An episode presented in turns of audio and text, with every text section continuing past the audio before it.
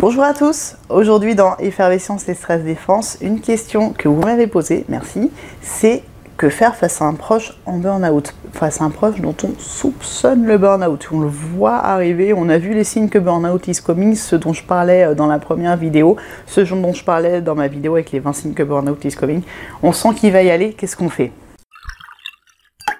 Effervescence, bouillon d'idées à infuser et diffuser pour faire le plein de stress défense et devenir un maître du jeu. Écoute, j'ai envie de dire, tu l'envoies sur mon site pour qu'il voit mon petit e-book Burnout, les règles du jeu. Et fin de la vidéo.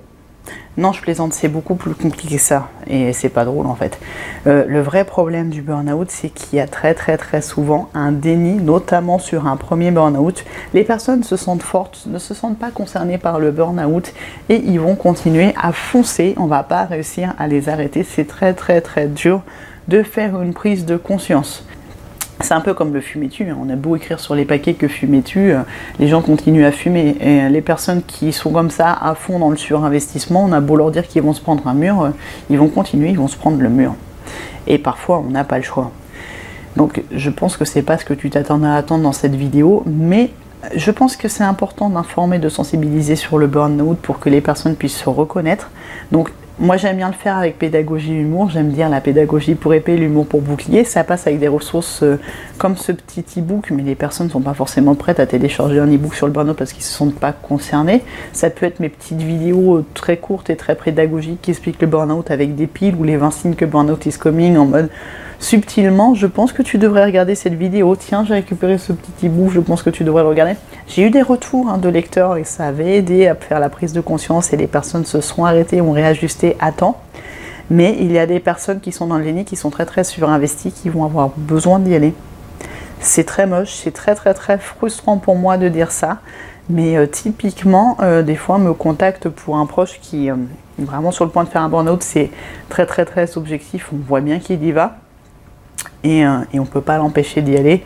Et finalement, le rôle du proche, de l'accompagnant, du conjoint, c'est souvent les, proches, les collègues qui se rendent compte, qui voient ce qui se passe, euh, va finalement situer après, une fois que la personne aura fait le burn-out, en lui laissant un espace, en lui proposant de l'aide, de l'accompagnement pour qu'il puisse vivre cette phase de mode zombie, le mode chat, c'est qu'on prend le mode chat et on peut rien faire, on reste couché, on est en mode larve parce parce qu'on est complètement cassé physiquement et moralement et ça prend du temps à remonter. Euh, et, donc, c'est laisser cet espace-là, ne pas dire, mais je comprends pas, t'étais fort, t'étais machin. La personne, elle se le dit déjà, c'est pas la peine d'enfoncer. Donc, c'est plus euh, laisser l'espace euh, au repli sur soi et ensuite progressivement à la reconstruction. Mais il arrive qu'on ne puisse pas empêcher une personne d'aller en burn-out. Il va falloir ce déclic-là pour que la personne se pose des questions et commence à réfléchir à bah, son rapport au travail, bien souvent, son rapport aux limites, son rapport à sa charge de travail par rapport à ses ressources. On a souvent des surcharges de travail, on a souvent des messages contre ce qu'on appelle les messages contraignants, c'est des personnes sont des, logiques de soit fort, soit parfait, fait plaisir, qui se sont complètement oubliées en fait. Quand je dis qu'il faut mettre du jeu pour sortir d'un burn-out, c'est qu'on est nos Sims préférés, on est là pour prendre soin de toi et entretenir son petit diamant, euh, son, sa petite réserve d'énergie. Et en fait, les attentes extérieures et la société est maintenant telle qu'on nous pousse à faire toujours plus, toujours plus vite, toujours plus fort et on ne peut pas suivre et les gens vont essayer de suivre un idéal qui est en fait inaccessible et s'épuiser en l'atteignant. Il faut parfois un burn-out pour qu'il y ait cette prise de conscience que, le rapport au temps, au travail n'est plus forcément très très sain et c'est bien dommage de devoir passer par la case burn-out pour avoir cette prise de conscience et réussir enfin à réajuster son rapport au travail, au temps, à soi et réussir à se préserver. Une vidéo frustrante, autant pour toi que pour moi, j'imagine. Mais, euh, oui, voilà, c'est informer, c'est amener vers des petites ressources sur le burn-out plus ou moins subtilement. Euh, moi, je sais que j'ai une formation qui est euh, la quête de Stress Fighter, le module 1, qui présente les mécanismes du stress, comment le stress peut conduire au burn-out et qui invite à la fin à mesurer son niveau de stress. Il est gratuit. Il est en accès libre, il faut aller en bas de la page de présentation de la formation, je te mettrai le lien. Et là, la personne, si, euh, si tu arrives à la mobiliser pour qu'elle aille voir un petit peu de plus près ce qu'est le stress et comment le stress conduit au burn-out, aura l'occasion de mesurer son niveau de stress. Euh, sinon, ça va être des petits signes. La vidéo des 1 signe que burn-out is coming peut faire ticker. J'ai aussi une version article, une version infographie, tu peux faire passer ça.